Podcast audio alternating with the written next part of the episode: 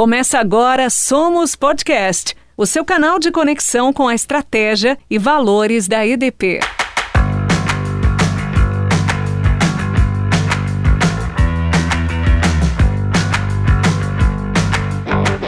Olá, tudo bem? Tá começando mais uma edição do Somos Podcast, o seu canal de conexão com a estratégia e os valores da EDP. Eu sou Regis Salvarani e neste episódio vamos falar sobre saudade. Por isso, para começar hoje, a gente vai fazer uma coisa um pouquinho diferente. O Alceu Valença fez uma música durante o isolamento social que justamente fala sobre esse tema. E por isso a gente separou alguns versos dessa música aqui para você hoje. Saudade da estrada, saudade da rua, saudade do sol, saudade da lua, oh, saudade! Saudade de amigos, como eu confinados, que mesmo distantes se encontram ao meu lado. Show saudade! São vídeos, lembranças, mensagens, recados, retratos de um álbum já tão desbotado. E saudade! E você? Como você lida com a saudade? Apesar da saudade nos conectar com momentos de alegria, ela também pode ser confundida com nostalgia, que nos leva para lugares de dor e tristeza. Quais são os cuidados que precisamos ter com isso? Como a pandemia evidenciou esse sentimento devido ao isolamento social e como o retorno ao convívio traz a esperança de uma nova volta? Para falar sobre saudade, a gente tem aqui a Fernanda Pires, vice-presidente de Pessoas e ESG da EDP. Olá, Fernanda, tudo bem? Por favor, se apresente, faça sua audiodescrição também. Sou Fernanda Pires, sou vice-presidente de pessoas ESG na EDP, sou uma mulher branca, tenho cabelos castanhos, escuros, longos, estou com uma camiseta branca. Minha jornada na EDP começou desde 2014, eu tenho um pouco mais de 25 anos de trabalho, estou na EDP há oito anos, minha trajetória, a maior parte na área de recursos humanos, e em fevereiro desse ano eu assumi a vice-presidência. Me pediram para falar de um hobby, eventualmente gosto de fazer nas horas vagas, eu como geminiana, Gosto de fazer muitas coisas e tenho fases, inclusive. Tem coisas que eu gosto muito, eu troco, substituo.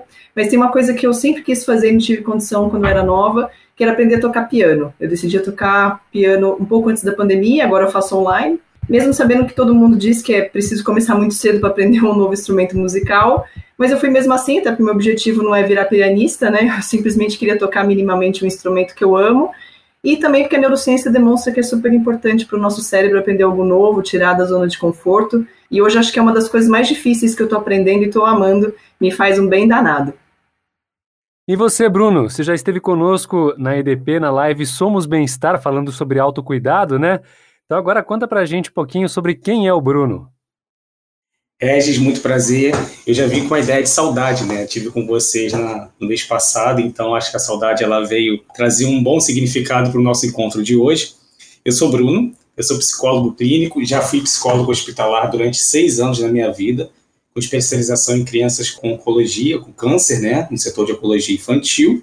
Também trabalho como palestrante e meu principal trabalho, que eu costumo dizer, é ser palhaço eu sou palhaço numa unidade de saúde, né? E onde eu tenho esse amor pelas relações sociais.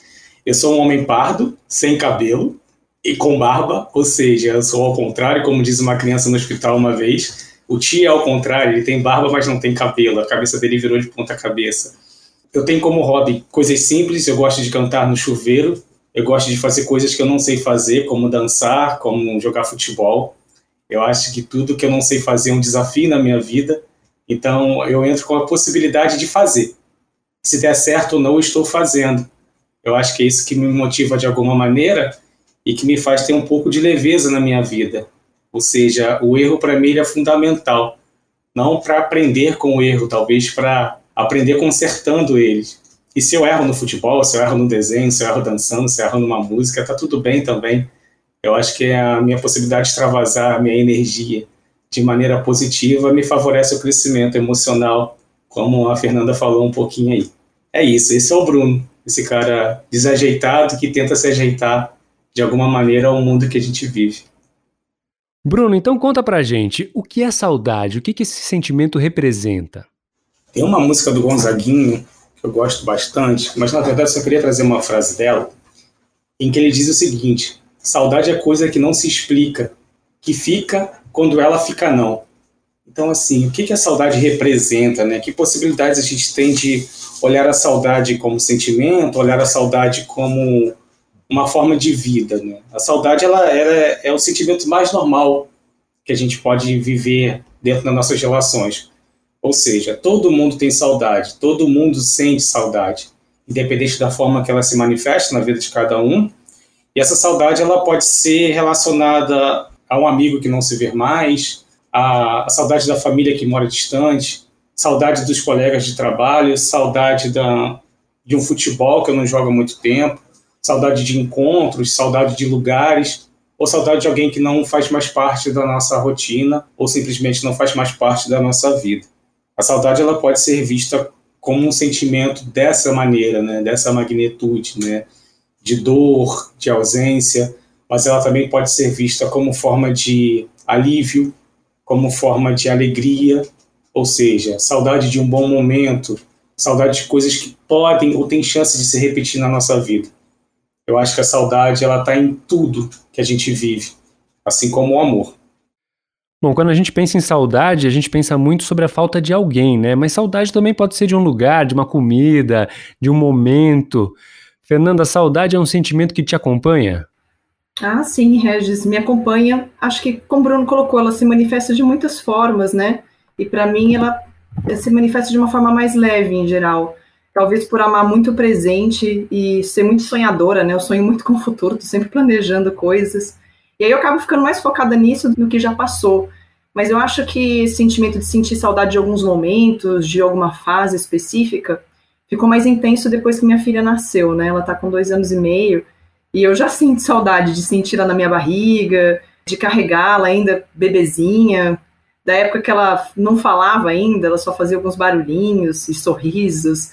Tem hora que eu me pego vendo vários e vários vídeos dela, e eu fico pensando, né, como é que vai ser quando ela crescer mais e mais.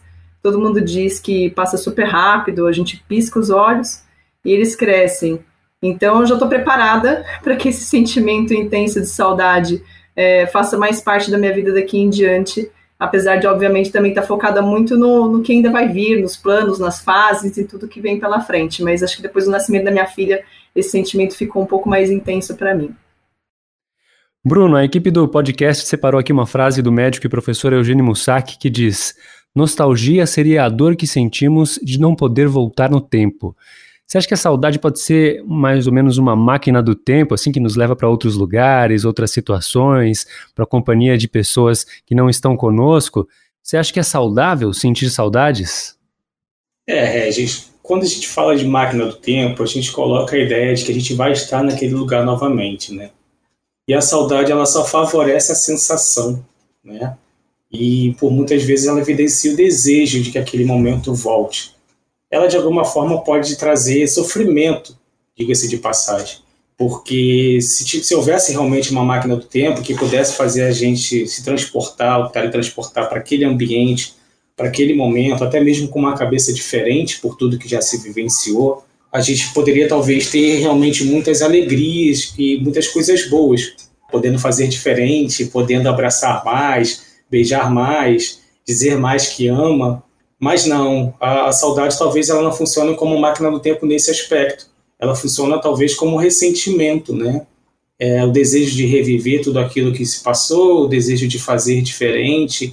Então é muito importante saber lidar com esse sentimento, né? Saber lidar com essa saudade e com os sentimentos que ela que ela traz, né? Como muitas vezes amor, culpa, alegria, frustração. Então o que que eu sinto a partir dessa saudade? De que maneira eu lido com ela, tendo em vista que, como eu falei sobre o sofrimento, a saudade, evidentemente, ela pode trazer também uma ansiedade, uma angústia, um estresse, e num seu poder mais, mais agressivo, talvez trazer até um processo depressivo, né? Então, como que eu lido com esse sentimento? Melhor dizendo, como que eu lido com o ressentimento da saudade, né, que ela me favorece? De que maneira eu lido com essa tristeza, com a dor, com o medo? Será que de fato eu posso dar conta desses sentidos? Será que eu posso pensar de outra maneira? Ao mesmo tempo que a saudade vai trazer a gente essa possibilidade de, de ressentir coisas boas, como que eu lido com o sentimento também quando ele não é tão bom assim? Como que eu controlo essa euforia, seja ela positiva ou seja ela de alguma maneira negativa dentro da minha rotina. Então a saudade pode sim favorecer coisas muito legais, mas em algum momento pode sim trazer um pouco mais de sofrimento. Por isso que é bom, importante saber dosar de que maneira a gente sente a saudade. Obviamente não há como controlar tudo, né? Se a gente for pegar na nossa, nossa rotina diária, são poucas coisas que a gente consegue controlar. Mas como que a gente equilibra esses sentimentos? Como que eu vivo? Tá, eu tô sentindo, tá? Como que eu vou lidar com ele? De que maneira eu posso presenciá-lo na minha rotina? Como diz a Fernanda aí, no presente, né? De que maneira eu posso lidar com ele no meu presente? De um passado recente que teve, de uma, de uma coisa gostosa que eu acabei de vivenciar, como o nascimento da minha filha, que já tem dois anos, que já tem um ano de que maneira essa saudade ela vai me fazer ser mais forte, mais sólido, mais maduro para um futuro que, que está presente a cada segundo. Mas Bruno, nessa, nesse caminho da saudade, dá para identificar quando que a saudade deixa de ser saudável, quando ela pode fazer mal para a gente? Perfeito, Regis. A gente percebe que a saudade não é saudável quando ela favorece o sofrimento. Qualquer sentimento, qualquer ação, qualquer tipo de relação com o social, com o afetivo, com o familiar, com o profissional que me gera sofrimento, é um sinal de alerta que alguma coisa não está legal. E se essa saudade ela for extensa e vier me causar sofrimento, e vier me causar tristeza, sentimentos mais profundos, como tristeza, ansiedade, a gente começa a ligar o sinal de alerta que algo não está legal, que alguma coisa ali está me fazendo mal e possivelmente eu tenho que trabalhar esse sentimento. Ah, Bruno, como que eu faço isso? Numa maneira mais leve, a gente busca a terapia como forma realmente de auxílio. Esclarecer mesmo o que eu estou sentindo, esclarecer as possibilidades que eu tenho de vida, as possibilidades que eu tenho de pensamento e como que eu lido realmente com essa rotina diária, com esse sofrimento que está sempre no meu ombro ali, fazendo peso, trazendo uma certa angústia e dor. Então a gente busca esse auxílio, a gente busca fazer outras coisas também, obviamente, que possam me libertar desses pensamentos que estão sempre dentro de mim, que me fazem às vezes paralisar nas minhas ações, ou seja, uma atividade física, buscar amparo social, buscar os amigos, buscar a família, criar outros tipos de rotina, como eu e Fernanda falamos no início, né, os nossos hobbies. Isso pode favorecer, sim, uma maneira de causar alívio a esse sofrimento que possivelmente a saudade constante de algo ruim possa vir a causar. Fernanda, a gente soube pela sua equipe de uma fala logo no início do retorno voluntário aos escritórios que saudades de almoçar com vocês.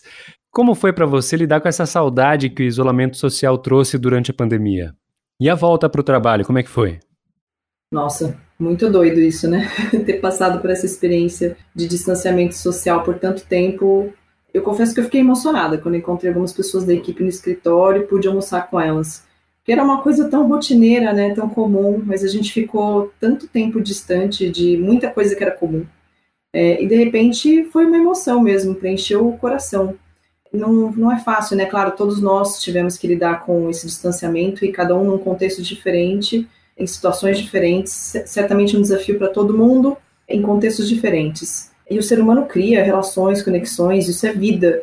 Então a gente até permaneceu em contato, claro, no mundo online, dando uma sensação de que a gente não se distanciou, mas é engraçado, né? Quando a gente pode se encontrar, olhar no olho, rir junto, é, emoção, é, faz muita falta, né? Eu sinto muita falta da minha equipe, dos colegas de trabalho. Agora a gente está conseguindo aos poucos retornar, porque apesar da gente trabalhar com muito empenho e dedicação, a gente busca ter um ambiente leve, prazeroso, se divertir trabalhando, né? Porque não? E aí a gente sente uma falta danada dessa energia quando não está presencialmente, né, com as pessoas. Eu só sinto falta ainda agora do abraço, né? O abraço parece aquele momento que onde a gente sela, né, o reencontro. Parece que ainda não matou a saudade quando o abraço ainda não foi dado. E a gente ainda, infelizmente, não está nessa fase. Eu brinco que parece que, sabe quando a gente está transferindo um arquivo né, do computador que fica lá mostrando 20%, 50%, 80%, até que a transferência seja completamente realizada?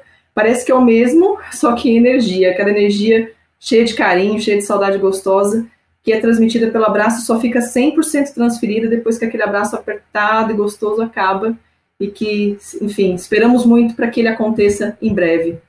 Para nós tem sido muito novo, pelo menos em São Paulo, né? Não em todas as unidades, mas falando para mim especificamente, a gente também aproveitou para fazer uma mudança de sede. Então foi tudo novo, né? Foi um novo, uma nova volta, um novo local, também não com 100% das pessoas, né? A gente primeiro voltou de forma voluntária, agora em outubro a gente volta no modelo híbrido. Então é tudo muito diferente daquilo que foi, né? É, e tem sido positivo, até porque a gente está voltando mas também não estamos voltando mais ao passado, né? A pandemia trouxe essa experiência que veio para ficar de trabalhar em modelos mais flexíveis de trabalho, para as atividades que não são operacionais, obviamente. E essa flexibilidade traz uma equação que a gente sempre busca na vida, né? Que é o equilíbrio. O home office foi um grande desafio nisso, porque a gente teve que aprender a trabalhar 100% do tempo à distância do dia para a noite. E não foi fácil. Eu acho que, de uma maneira geral, as pessoas trabalharam muito mais, ficaram muito mais cansadas, porque esse aprendizado ninguém estava pronto para ele, então foi difícil, né, delimitar tempos, limites. A gente estava online a qualquer hora, então qualquer hora era a hora. Percebemos que essa foi a experiência de forma geral em todas as empresas e a gente teve que aprender fazendo. Agora acho que a gente já está numa fase que a gente tem conseguido colocar mais esses limites. O modelo híbrido acho que vem para fechar essa equação de equilíbrio, né, em estar menos tempo no trânsito, que nas capitais está cada vez mais caótico. E com isso a gente pode, inclusive, inserir atividades físicas, outras atividades nesse tempo, inclusive, é, que antes era consumido no trânsito, mas ao mesmo tempo não está totalmente distante das pessoas, né? Poder também estar tá no escritório, fortalecendo os laços, fazendo nosso, novas conexões, enfim, entendo que a partir de agora a gente vai poder vivenciar melhor esse equilíbrio que o próprio Bruno comenta, né? O quanto isso é importante também para a nossa saúde mental, emocional. Bruno, a gente tem uma linha tênue aí, né? Estamos aos poucos retomando a nossa rotina e os nossos encontros sociais, o que também pode gerar um sentimento de falta e de ansiedade por conta dessa realidade construída durante o isolamento social. Como saber respeitar isso e, ao mesmo tempo, voltar ao convívio? Então, Regis, por muitas vezes a gente entra numa ansiedade por voltar à rotina de trabalho, né? A gente se acostuma com o nosso lar, com as nossas coisinhas, com os nossos objetos pessoais, de não ter necessidade de trocar de roupa quando a gente participa de uma reunião, de estar bem vestido numa live, de estar bem vestido no encontro com o chefe. Então, por muitas vezes a gente acaba se acostumando, né? Se torna realmente uma zona de conforto, por que não? E aí começa a surgir a ideia e a certeza da volta, do retorno. Obviamente vem uma ansiedade, porque eu mudei muito, o meu corpo mudou, a minha forma de se expressar mudou, talvez eu esteja um pouco mais triste, talvez o meu cabelo tenha caído um pouco mais, esteja mais grisalho. E aí vem um pouco dessa cobrança, né? E aí eu fico tentando dormir sem pensar no trabalho, eu fico tentando fazer as minhas coisas sem pensar no meu retorno. Tem uma música muito interessante da Vanessa da Mata, que tem um trechinho que ela diz o seguinte: Peço tanto a Deus para esquecer, mas só de pedir me lembro. Então a gente começa a criar aquela possibilidade: eu não posso pensar no trabalho, eu não posso pensar na rotina, eu não posso pensar na volta. E aí começa a vir o sofrimento emocional. Se tem uma coisa que a pandemia me fez e me trouxe saudade do que eu não tinha antes dela, é minha barriga. Hoje eu tenho uma barriga que eu não tinha antes da pandemia. Ou seja, o meu corpo mudou, a minha forma de se expressar mudou. Então a maneira com que eu lido com essas mudanças, às vezes parece que o outro vai me julgar, que o outro vai apontar, que o outro vai rir de mim. Então eu preciso trazer um pouco mais de equilíbrio emocional e entender que todo mundo mudou, que tudo está bem diferente. Um está mais gordinho, outro está mais envelhecido, outro está com aparência mais feliz, mais eufórico, outro está um pouco mais triste, retraído, mais introspectivo do que antes. Então a gente precisa evidenciar, junto com esse retorno, obviamente, a generosidade, a maneira com que eu olho para o outro, tanto quanto a maneira que o outro olha para mim, a maneira que eu recebo um elogio, a maneira que eu recebo uma crítica, a maneira com que eu lido com as possibilidades de perceber que eu continuo sendo diferente do outro, mas que eu mudei um pouco mais de mim mesmo com esse processo de isolamento. Então, para me dar um pouco essa ansiedade, Regis, seria importante a gente saber que as mudanças elas ocorrem o tempo todo eu acredito que a gente está vivendo o período da pandemia como passarinhos, sabe? A gente teve a previsão de uma tempestade e todo mundo foi para o seu ninho, né? A gente ficou todo mundo ali encolhidinho, esperando a chuva passar, cuidando das asas, mantendo as penas secas e com a cabeça otimista para quando essa chuva passasse. E está perto do fim. Essa tempestade ela já está passando. Então, como que eu quero voar por aí? Como que eu quero gastar meu tempo por aí? Obviamente, muita gente ainda está aprendendo a voar, tendo em vista que o passarinho, quando aprende a voar, Regis, ele sabe muito mais de coragem do que de voo. Então, como que eu coloco a minha coragem em prática? Como que eu coloco a minha possibilidade de crescimento sem que eu possa causar ofensa a alguém ou sem que eu possa magoar alguém de alguma maneira? Então, eu trago para a gente a possibilidade de lidar novamente com o sentimento e saber que realmente estamos num momento diferente, mas isso é para todo mundo, é para o coletivo. Bom, para fechar, Fernanda, conta para gente um momento que te dá saudade. Para mim, o, o, dia mais especial de toda a minha vida foi o nascimento da minha filha. Um dia mágico, um dia de energia diferente, um dia que é difícil explicar. e, portanto, eu sempre vou sentir uma saudade muito boa desse dia, porque foi o dia mais especial de toda a minha jornada de vida. E você, Bruno, você tem uma saudade especial para compartilhar com a gente? Eu termino com a ausência da minha pet, da Belinha, que partiu tem quatro meses então a minha saudade é do amor que eu tinha pela minha pet e pelo amor que a gente tem pelas nossas relações. Hoje a Belinha me ensina como colocar esse amor em prática e não sofrer por ausência, mas ser feliz e ter alegria por tudo que foi ensinado na nossa relação. Eu termino essa, esse nosso encontro com a palavra mais importante nas relações, na minha opinião, que é o amor. Pô, que bacana poder compartilhar essas histórias de saudade com você, Fernando, e com você, Bruno, e com você que nos ouve aí no Somos Podcast. E se você se identificou com alguma fala desse episódio, a EDP oferece auxílio por meio do Programa de Assistência Social, o PAS, que está disponível 24 horas por dia, todos os dias da semana, com ligação gratuita pelo número 0800 774 9467. Vou repetir. 0800 774 9467. Fernanda, Bruno, muito obrigado pela participação aqui no Somos Podcast e por refletir com a gente sobre esse tema tão delicado que é a saudade. Eu sou Regis Salvarani, te encontro na próxima edição do nosso podcast. Um abraço e até lá. Você ouviu Somos Podcast, o seu canal de conexão com a estratégia e valores da EDP.